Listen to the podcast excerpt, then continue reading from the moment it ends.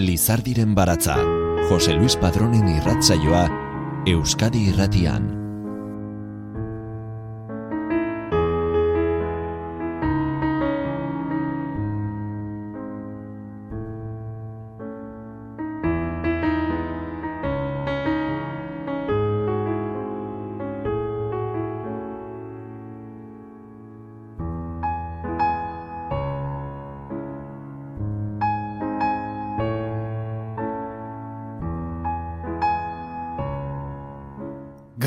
Eta ongietorri Lizardiren baratzaren irrasaio berri honetara.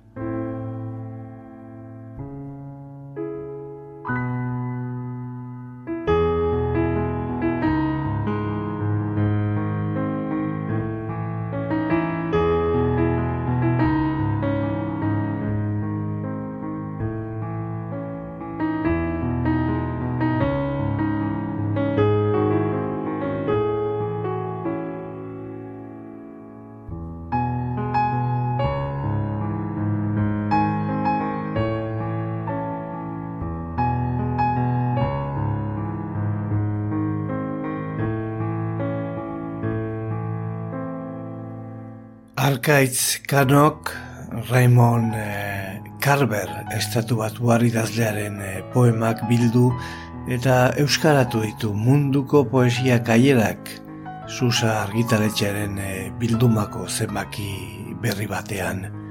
Kanok aukeratu eta euskaratu dituen Carverren poemak eta Jon Piris basu joleak hasi eroleaga bateria joleak eta julen e, izarra saxofonistak osatzen duten trizak irukotearen e, jazz musikak izango dira gaur gure irrasaioaren e, osagai nagusiak.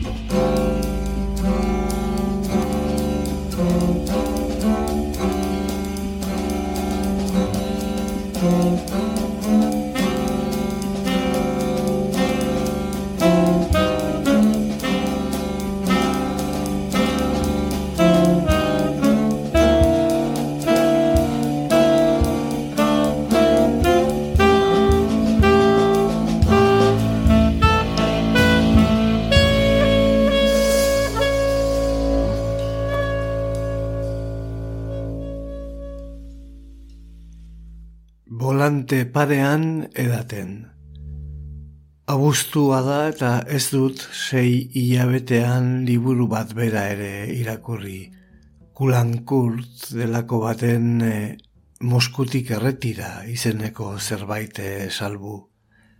Hala ere, zorion txunoa anaiarekin errepidean all crowd pinta bat edaten. Ez daukagu helmuga jakinik gidatzea besterik ez. Begiak itxiko banitu une batez galdurik nengoke, baina pozarren etzango nintzateke betirako lo errepide ertzean. Erne egoteko hartarazi dita nahiak ukondoaz, zerbait gertatzea doa edo zeinunetan.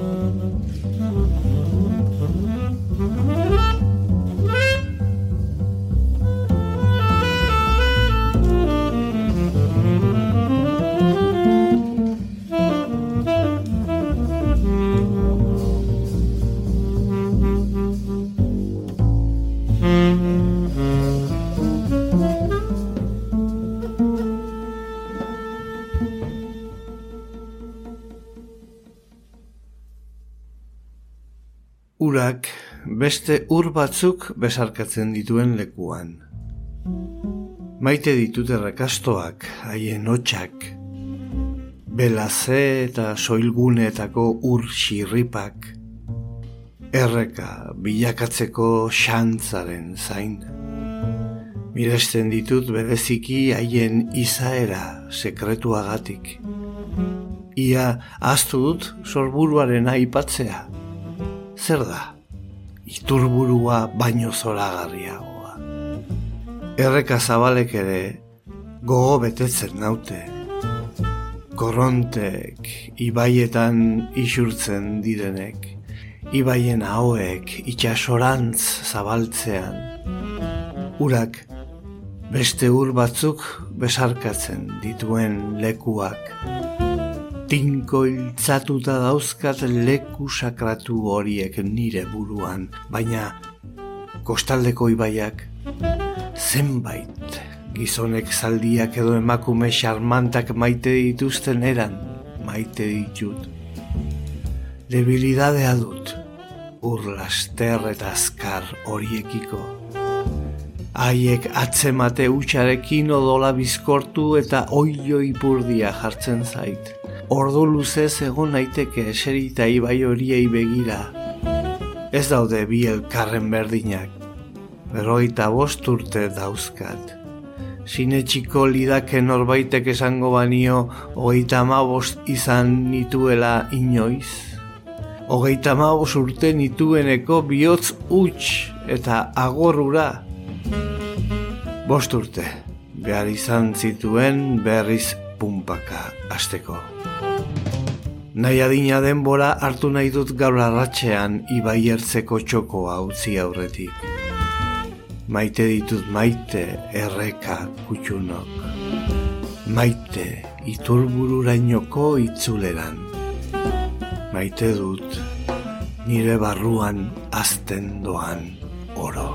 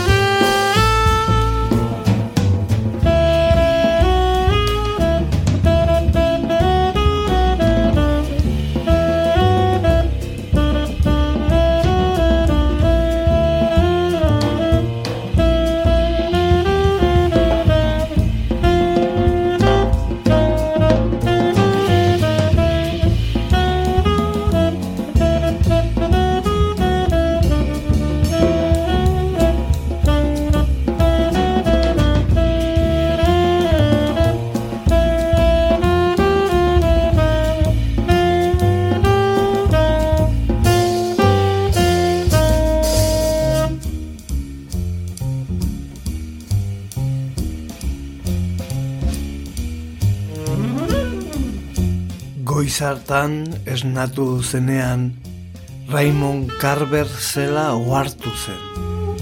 Etzela sekula gehiago Ricardo Goitia izango.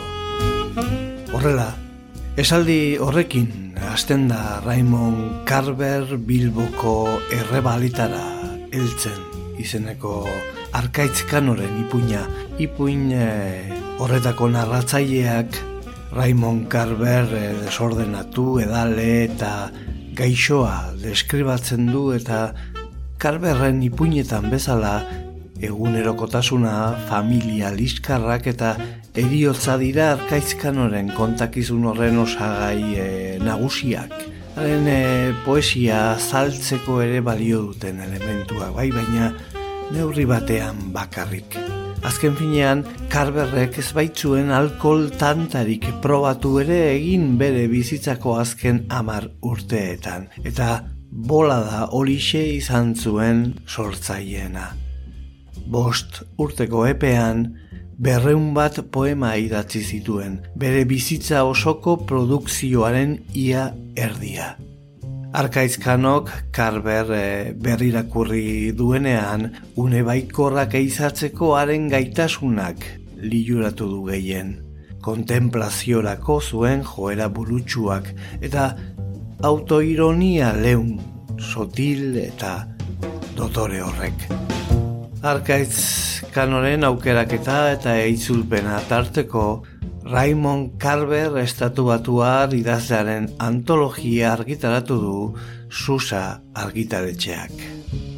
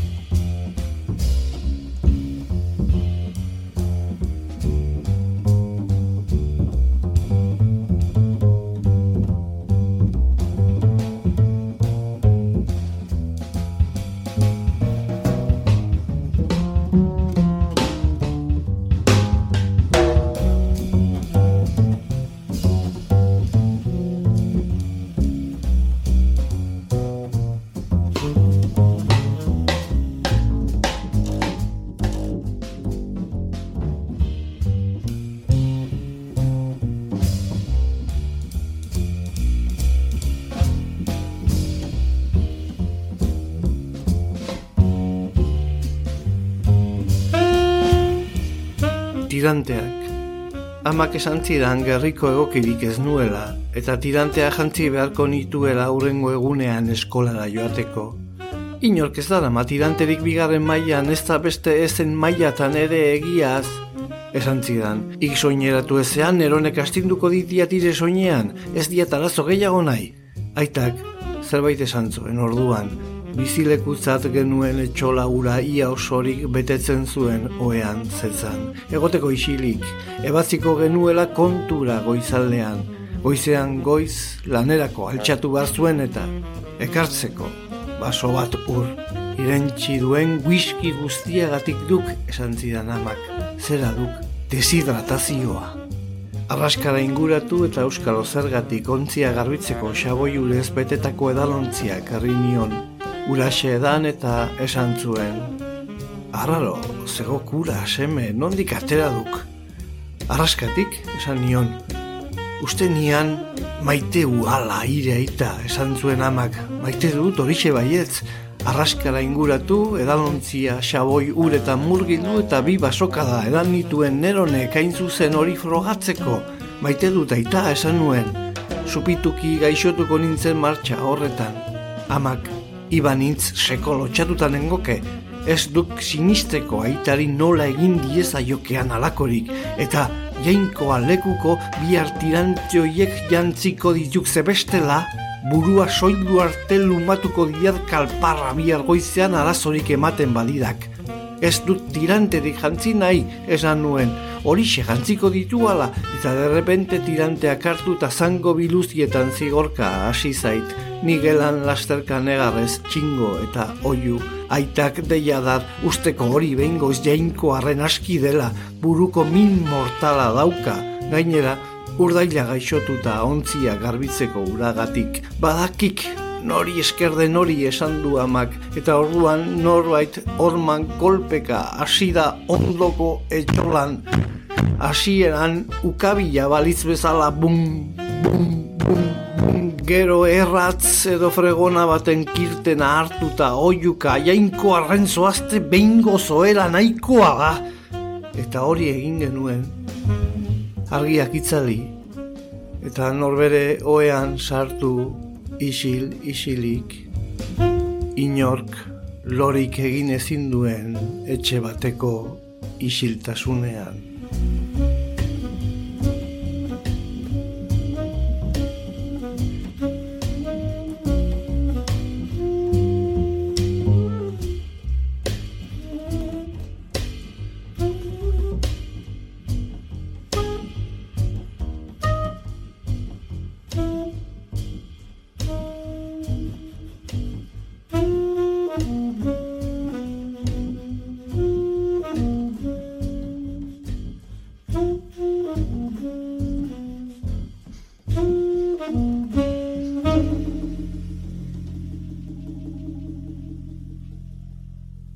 Lizardiren baratza, poesia eta musika, Euskadi irratia.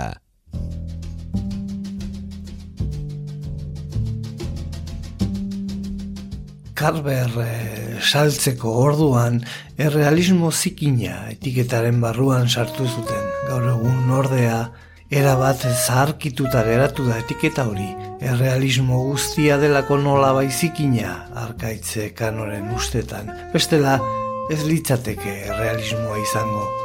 Zurruta eta aldiri Amerikarretako alderik laiotzena erakusten duten poemak azpimarratzen dira gehien, baina suburbioetako argitzal horien artean bizitzak bere bidea egiten du eta ez da eguzki izpirik falta naturarekin duen harremana horren lekuko txoriei bea aurkitzen duen ezusteko zorion apala adibidez. Oso ongi islatzen du edo arrantzaren poza etengabe dago bere poematan ura, lakuak, errekak, itxasoa.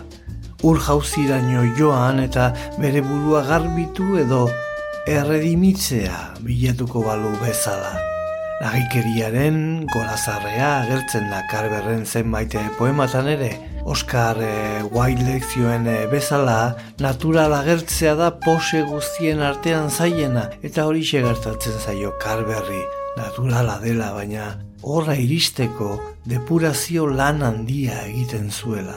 Deskarte asko, lore jokoak ezabatu dena ezurretan utzi, bere poesiak gutxi eskatzen du, baina asko ematen dizu trukean, laburbiltzen du arkaitz kanok. Bestalde, bere sekretua ezagutzen dituen gauzei buruz aritzea da. Poemak oso autobiografikoak dira, bere eguneroko bizitza, arrantza, eiza, bikote sestrak eta familia harremanak bidaietan hartutako apunteak maitasun aitortza xamurrak egiten ditu eta maitaleak euren izenez aipatzen. Dozena erdi poema liburu argitaratu zituen arren esan liteke karberren poemario guztiek liburu handi bakar eta koherente bat osatzen dutela. Arkaizkano saiatu da berak hautatutakoen bidez ibilbide gixako bat osatzen. Lehen zatian, aurtzaroa edo onera bezaroa oroituz idatzitakoak leudeke batez ere eta alkoholismoaren erruz zapusten ziren harreman sentimental gatazkatsuak aipatzen dituztenak. Apurka, apurka, ale argitsuagoak hautatzen saiatu da, baikorragoak. Europara egindako bidaietako printza bizizaleak eta azkenak biziki unkigarriak gaixotasunari eta eriotzaren e, gertutasunari dagozkionak.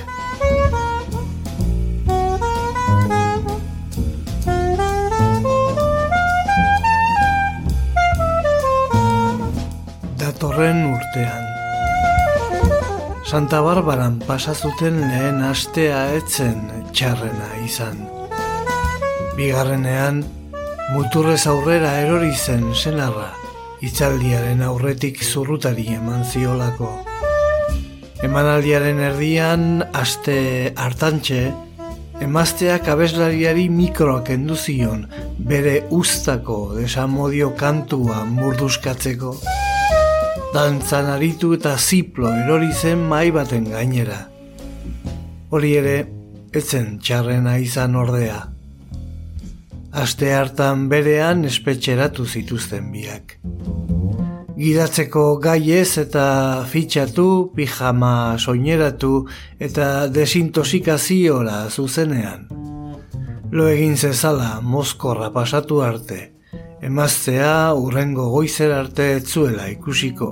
Baina nola hartuko zuen loak ez bazioten usten bere gelako atea isten.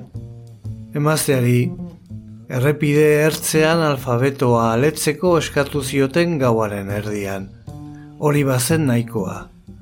Utsi balitz, oin bakarraren gainean jarri, begiak itxi eta erakuslearekin sudurra aukia dazten saia zedin nahi zuten.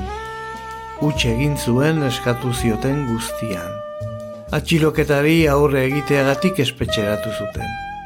Senadak ordaindu zuen fidantza desintosikaziotik irtendakoan. Lur jota egin zuten autoz etxerainoko bidea, ez da hau okerrena. Haien alabak gau uraxe aukeratu zuen etxetik ies egiteko ohar bat utzi zien. Zoratuta zaudete biok, eman bakea mesedez, ez nire atzetik etorri. Hori ere, ez da okerrena ordea. Biek zerraiten esaten zuten tankerako jendea zirela sinesten haien izena entzundakoan erantzuten, izen ura zutenei larrua jotzen, hasierarik ez izan arren sekula amaitzen ez ziren gauetan. Iraganari buruz izketan, iragan ura benetan gertatu izan balitz bezala. Elkarri esanez, sasoitxu honetan, sasoitxu honetan datorren urtean, gauzak ezberdinak izango zirela.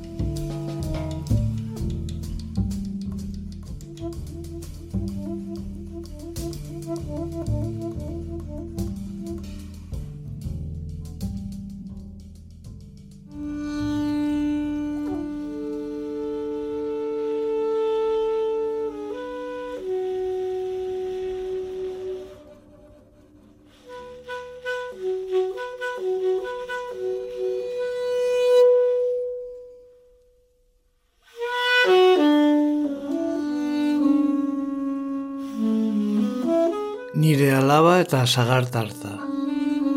Zati bat jarri dit labetik atera berria. Lurruna dario goiko arrailduretatik. Azukre bizigarria kanela azalean kurruskari. Baina betaurreko beltzak daramatza sukaldean goizeko amarretan dena ongi doan itxuran. Tartari puskakendu hau parera eraman eta putz egin diot. Nire alabaren sukaldean, neguan. Sardeska hiltzatu diot tartari, nire buruari esanez ez nukeela muturrik sartu behar. Alabak dio maite duela mutilori. Ezin zuen okerragoa izan.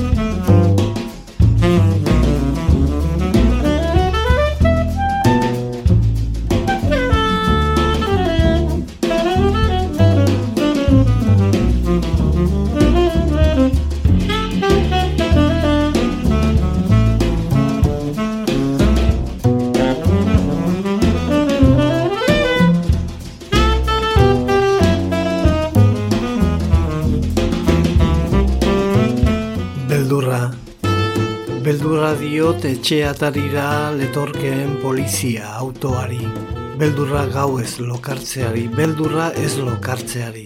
Beldurra berpisten den iraganari, beldurra egaldatzen den orainari, beldurra gau mortuan jotzen duen telefonoari, beldurra ekaitzen elektrizitateari, beldurra masailean orbana duen emakumezko garbitzaileari, beldurra zakurra ikoskik egiten ez dutela esan arren, beldurra antxietateari, beldurra hildako lagun baten gorpua identifikatu beharrari, beldurra diruri gabe geratzeari, beldurra diru gehiegi izateari, hau sinetxiko ez didazuen arren, beldurra soslai psikologikoei, beldurra berandu egia ailegatzeari eta beldurra inor baino lehenago ailegatzeari, beldurra gutuna zaletan semea laben kaligrafia antzemateari, beldurra haiek ni baino lehenago hil eta ni errudun sentitzeari, beldurra ama eta biok zahartzean elkarrekin bizi beharrari, beldurra nahazmenari, beldurra gaurko eguna zori gaitzeko lerro sorta batekin amaitzeari,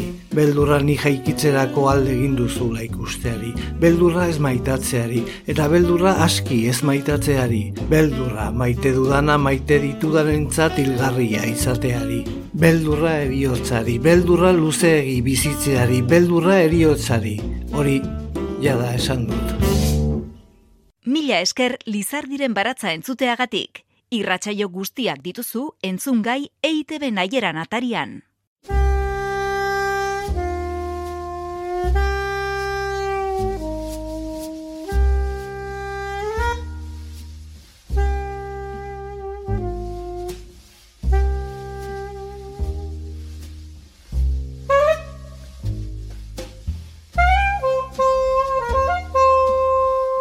Poema narratiboak dira karberren gehienak. Laguntzen digu, bainat sarasolak susa argitaletxearen munduko poesia kaierak bildumako editoreak eta zuzendariak. Historiatxo laburrak kontatzen dizkigute eta inoiz alegia kutsua ere hartzen. Ahatik baditu alaber idazteaz eta poesia gintzaz diardutenak ere kutsu jostari agerikoa dutenak eta poetika modura har daitezkenak. Ale horietan iradokitzen da Karberren poetikaren muina, inguratzen duen oro da bere poesiarako lehen gai, are idazmaiaren inguruan eskura duena ere. Horregatik, familia girokoak dira bere poema asko eta bertako harreman eguneroko bezain izugarriak azaleratzen ditu. Tonu ilun eta sarri are suntzitzailearen erdian ordea bada humorarentzat e, tarterik ere. Eta itzaurrean e, bainat e, sarasolak ere azaltzen digu klaskanien e, oregonen jaiozela mila bederatzien eta oita mesortzian Kolumbia ibaiaren ertzean. Eta ibai hartatik kilometro gutxira dagoen e, Jakima Washingtoneko estatuan e, ez izela. Txikitatik ikusi zituen izokinak, amu arrainak eta beste ibaian gora eta bera. Eta alaxe egiten dute bere poesian ere. Urak ere presentian dia baitu poemotan, ibai zein itxaso oso gazterik ezkondu zen Merian Barkekin eta ia bia markadaz luzatu zuten e, elkarrekikoa. Mila bedatzireun eta iruita mazazpian Tess Gallagher idazlea ezagutu eta hilarteko harremana izan zuten bere azken garaiko poemetan e, islatu zena. Mila pederatzen eta laroita sortzian hiltzen biriketako minbiziaz eta eriotza ere haren gai jorratuenetako bat izan zen, tartean diagnostikoa jaso zuenekoan e, oinarritutako poema dugu eta bere eriotzaren azkene uneak imaginatzen dituen poema, bezain e, ederra. Chicago State Collegeko John Garneren sormen eh, idazketa eskoletan hasi zuen idazle ibilbidea. Eta beste zeinbait eh, unibertsitatetan ibili zen gisako eskoletan. Ikasle Iowan zein irakasle Kalifornian Stanforden. Mila bederatzieron eta roita zeian galegerrekin Europara egindako bidaia karrasto sakon utzi zuen beregan eta baita bere poesian ere hango literature referentziak ekarri zituen eta horregatik asko egin izan dute galdera bera bi urte eskasera berrogei tamar urte eskasekin hil izan ez balitz norantz joko zukeen karberren literaturak.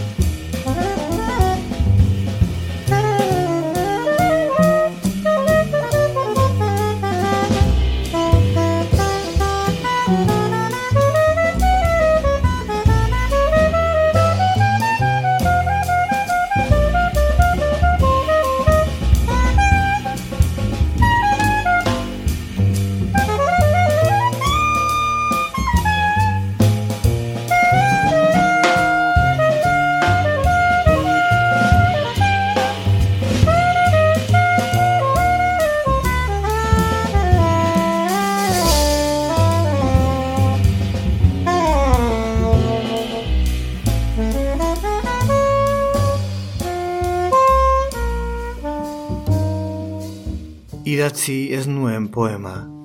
Hemen dago idaztear nintzen, baina jaikitzen sumatu zaitu dalako idatzi ez dudan poema. Berriro gogoratu naiz zuriken elkarrekin igaro genuen lehen goizaz. Nola esnatu ginen egun sentia urratu aurretik, nora ezean une batez, beherantz, ibairantz eta alde zaharrera ematen zuen balkoira atera ginen, antxe biok zutik, itzik esan gabe, biluzik, Eguna argitu ala ostertzari begira, hain unkituta eta zoriontsu. Norbaitek, bertoni pini izan bagintu bezala, une hartantxe.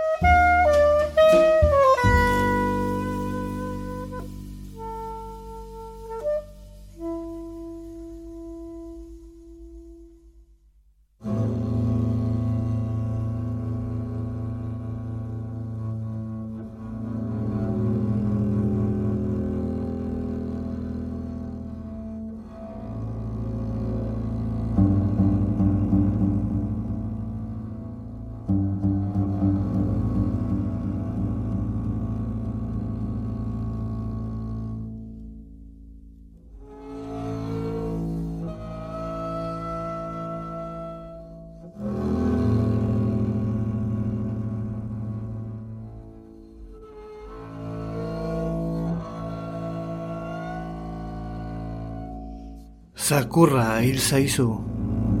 Furgoneta batek harrapatu du. Bide bazterrean topatu duzu eta lurperatu. Txarto sentitu zara, txarto zurekiko. Baina okerrago zure alabarekiko. Haren azelako, zakurra. Hainbeste maite zuen, belarrira besten zion eta bere oean lotan uzten. Poema bat idatzi duzu horri buruz. Alabarentzako poema izendatu duzu. Kontatzen du nola daraman aurretik furgonetak eta nola arduratu zaren. Nola eraman duzun basora sakon oso sakon lurperatzeko. Eta hain poema hon atera zaizu ze ia postu egin baitzara, zakur txipia furgonetak garrapatu izanaz. Osterantzean letzenuken sekula poema ederra idatziko. Gero, Eserizara berriz idaztera zakur horren eriotzari buruzko poema bat idazteari buruzko poema. Baina idazten hasi ahala emakume bat hasi da zure izena oiukatzen silaba biak eta geratu egintzaizu bihotza. Isilune baten ostean idazten jarraitu duzu. Berak oiu berriz. Auskalo nola bukatuko den hau.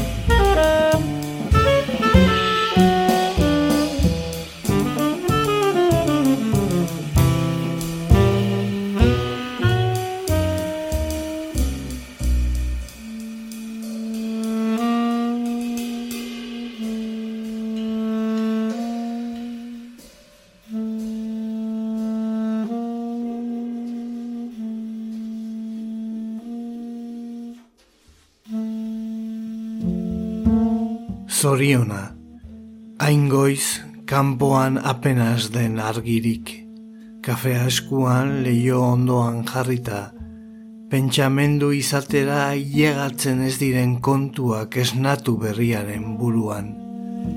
Mutikoa eta haren laguna ikusi ditut kalean gora egunkariak banatzen, kapelak eta jertxeak soinean lepotik zintzilik darama batek poltsa, hain zorion dira ez baitute fitxik esaten mutiko horiek. Haien gatik balitz besotik helduta ibiliko lirateke. Elkarrekin egiten dute lan goizean goizetik. Badatoz, poliki poliki. Ostertza ari da argitzen iargi zurbila artean urgainean zintzilik. Hain ederra da unea. Eriotzak eta ambizioak maitasunak are ez baitute lekurik hemen. Zoriona, ez ustean, eltzen da. Eta aratago doa, jaiki berritan ari buruz esan zenezakeen beste edo zer baino.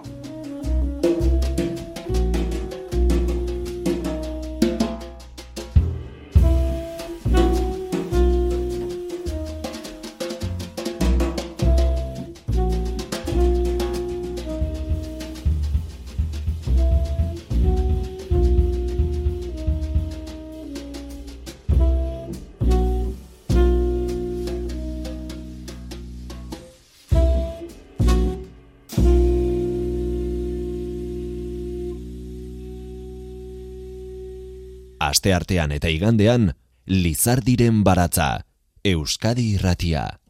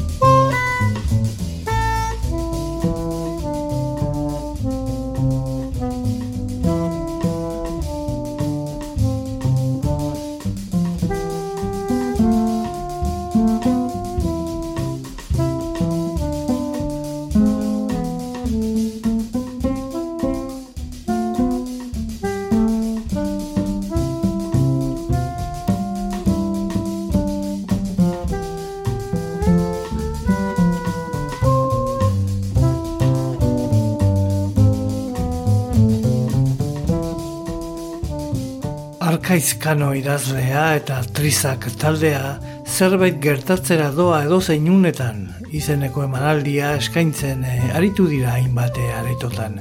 Raimon Carberren poemak e, errezitatzen ditu kanok berak Euskarara ekarriak eta trizak taldeak jazz doinuz laguntzen ditu olerkiak. Raimon e, Carberren poemak jaz e, musikarekin jazten du Jon Piris, Julen Izarra eta Xieroleagak osatzen duten trizak taldea. Kontrabasuak, saxofoiak eta bateria dira jotzen dituzten instrumentuak. Jaz e, taldeetan zein herri musikaren beste aldaera batzuetan e, zaildutako musikariak dira irurak. Eta haiek egina da hasi eta buka gaurko saio guztian zehar entzuten ari garena. Kano berriz, Euskal Idazle eta itzultzaile ezaguna da, literaturan eh, ez ezik, telebista eta irratiko gidoilari ere lan egiten du, egunkarietan e, kolaboratzeaz gain. Hainbat e, generotan murgildu izan da idatzian, ipuinak, eleberria, poesia, kronikak, aurreta gazte literatura, eta baita itzulpenak ere, Pozaren erdia poema liburua plazaratu berri du, sonetoz e, osatutako bilduma da arkaizkanoren azken e, pozaren erdia poema liburua. Arkaizkanok eta Simun Fuchs antzerki zuzendariak eh, ondamendia zuzeneko musikaz, bideoz eta dantzaz osatutako antzeslana eraman berri dute ogoltzara. Eta una iturriagak, Joseba Larretxek eta Arkaizkanok ni ez naiz Mikel Laboa komikiliburua aurkeztu berri dute. Beraz, argi dago, mutiko hau ez dago geldirik eh, egoteko.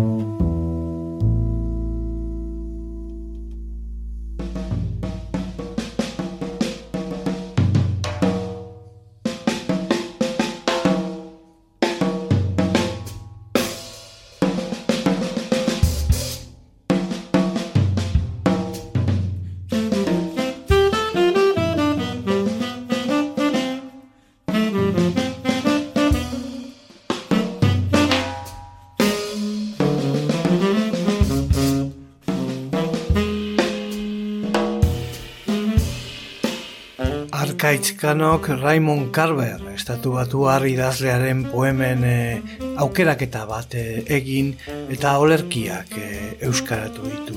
Eta munduko poesia kaiera susa argitaletxearen bildumak argitara eman ditu. Beinat sarasolaren itzaurrearekin. Beste idazle batzuen kasuan ez bezala, dio sarasolak, Carverrenean ipuingintza eta poesiagintza elkar loturik agertzen zaizkigu. Halako moldez non poesiarekiko uzkur diren narrazio zaleentzat sarbide bikaina izan e, daitekeen. Eta irakurreari karberren e, lana gerturatzeko kanok e, haren poema bate aukeratu beharko balu medikuak esan zuena izeneko poema aukeratuko luke Medikuak esan zuena poema ikaragarria iruditzen zait, zergatia azaltzen du arkaizkano. Minutu batean, bizitza aldatzen dizun albiste baten aurrean gizaki batek izan dezakeen erreakzioa modu erabat sinesgarrian kontatzen duelako. Konbentzituta nago autobiografikoa izango dela eta azala lasten dit irakurtzen dudan aldiro. Thank you.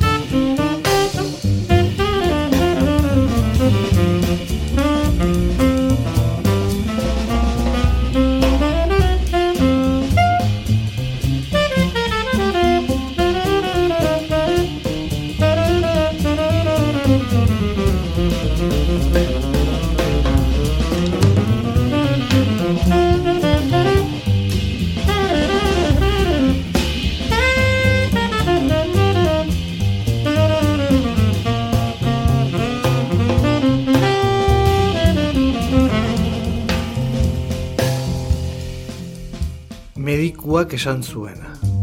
Esan zuen etzuela itxura honik. Esan zuen txarra zuela benetan. Esan zuen hogeita ama zenbatu ditut bidika bakarrean eta utzi egin diot kontatzeari. Esan nion poster naiz, zer ez nuke jakinai horiek baino gehiago te dauden. Esan zidan sinestuna bazara belaunikatu basoan eta erregutu laguntza. Urjauzira heltzen zarenean lambroa txistuka urpegian, lambroa txistuka besoetan. Geratuan une batez buru argitasuna baletorkizu ere.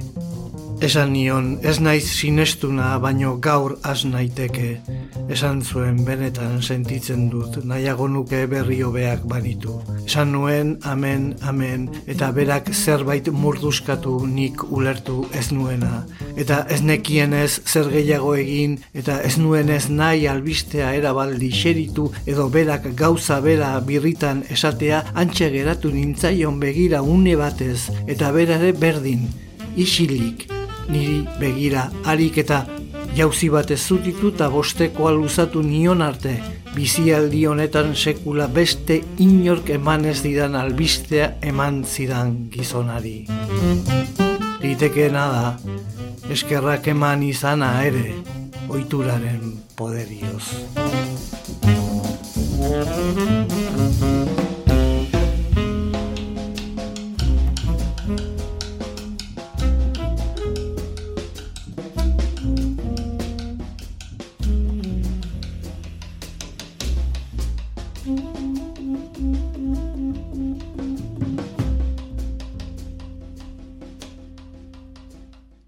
Eguneroko bizitzako zirrikiturik gordinenetan txinparta poetikoak ateratzen trebea zen Raymond Carver poeta amerikarraren bilduma, arkaitz kanok euskaratua. Trizak taldeak jaz doinuz lagundu ditu olerkiak. Azken pasartea. Eta lortu alduzu ba azkenik bizitza honetan nahi zenuena, bai, lortu dut. Eta zer nahi zenuen? Maitatua izatea, lurrean norbaitek maite izan nahuela jakitea.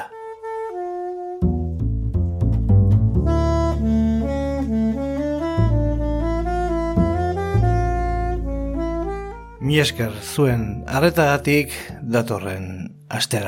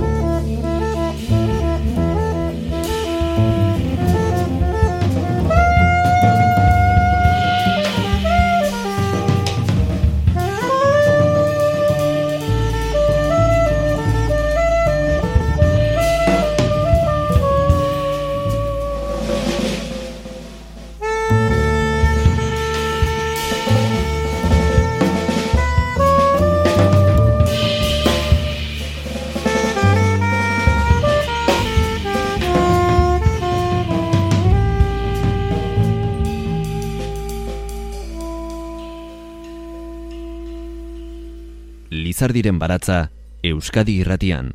Jose Luis Padrón